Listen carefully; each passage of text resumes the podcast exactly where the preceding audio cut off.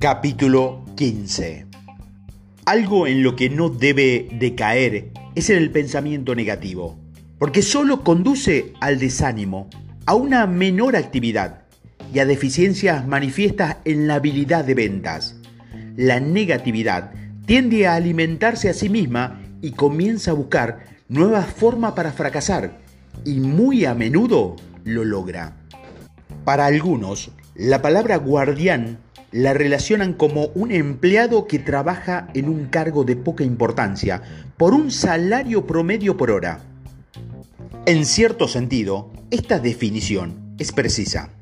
Pero si exploramos más en profundidad, el significado de guardián tiene una mayor relevancia, ya que es alguien que custodia, vigila o supervisa algo que es valioso Nadie se preocuparía por poner a alguien a custodiar algo si no tuviera un valor que lo justificara.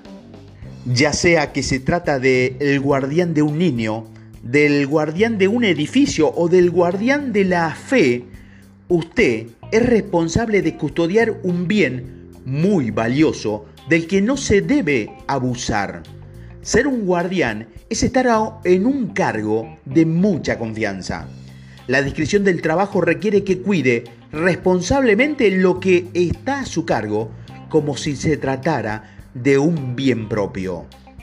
Sin embargo, potenciales problemas surgen cuando estos custodios se extroalimentan en sus funciones y cuidan esos valores como si fueran más allá de su propiedad. Por ejemplo, alguien que lee y se interioriza con la filosofía del doctor Napoleón Hill, podría suponer que las ideas expresadas en sus obras son suyas porque siente que la dominan completamente. Y acto seguido se convierten en discípulos del sistema, llamándose a sí mismos entrenadores, maestros, instructores, formadores videntes o lo que se les viene en la gana, nombrándose una autoridad en la materia. Nuevamente, no hay nada de malo en aspirar a la grandeza, pero un verdadero líder necesita contar con las credenciales que lo respalden. Como tal, muchas personas malinterpretan el concepto de guardián y pronto lo transforman en la palabra charlatán. Napoleón Hill, al respeto, nos recuerda que con el fin de verificar si alguien es lo que dice ser, se puede recurrir a la simple pregunta, ¿Cómo lo sabes? Con esta sencilla pregunta, usted puede llegar hasta el fondo en su búsqueda de veracidad sobre la capacidad y antecedente de esa persona. Después, usted como investigador tiene que hacer su tarea también. Debe verificar las respuestas proporcionadas por la persona en cuestión. Determinar si tiene las credenciales, la capacidad y la educación que afirma poseer. Es obvio que usted no buscaría ayuda para sus enfermedades con un doctor que se haya autonombrado como tal careciendo de las certificaciones correspondientes y por eso tampoco buscaría consejo de alguien que no sea una persona que haya sido debidamente capacitada en el camino que desea recorrer. Así que, en primer lugar, póngase en la posición de un guardián y aprenda todo lo necesario para convertirse en lo que aspira y desea ser, esperando de que esa posición sea la dirección de buenas decisiones como lo desearía su ser superior. Este es un camino que debe recorrer solo. Nadie puede hacerlo por usted. Hay guías que si usted las evalúa como anuncios publicitarios que ofrecen su producto a un precio, seguramente lo ayudarán a tomar buenas decisiones. Pero es su propia elección y acción lo que lo llevará a su destino. Como guardián de su talento, sus dones y el bien muy valioso que es usted, no permita que nadie asume la postura de indicarle la mejor ruta a tomar. Solo caminando, usted mismo puede llegar a su destino final, libre de cualquier atadura.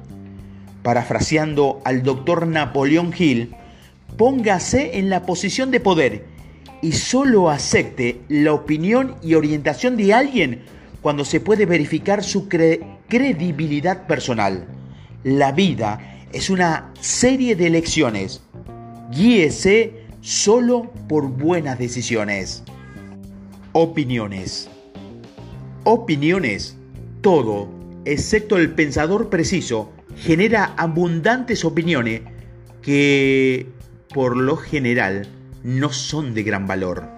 Muchas de estas opiniones también pueden ser peligrosas y destructivas cuando se utilizan con la iniciativa personal, ya que cuando ésta se basa en prejuicios, intolerancia, ignorancia, conjeturas o rumores, puede causar mucho daño.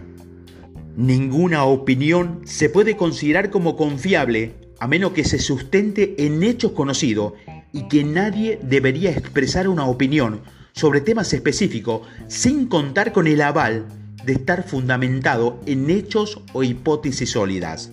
Los consejos gratuitos que vienen de amigos y conocidos, por lo general, no son dignos de consideración. El pensador preciso, por lo tanto, nunca basa sus acciones en este tipo de consejo sin darle el más estricto escrutinio. Los pensadores precisos no le permite a nadie que piense por ellos.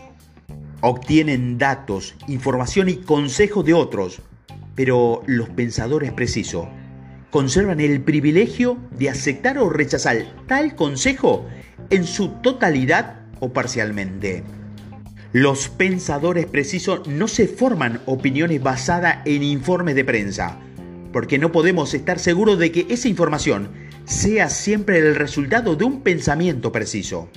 Cuando alguien afirma, lo sé porque me enteré por un periódico, de inmediato se sobreentiende de que quien lo dice tiene una opinión que no puede o no puede o puede estar sustentada en hechos y por eso es un pensador preciso, no se deja influenciar solamente por lo que lo dicen los medios de comunicación.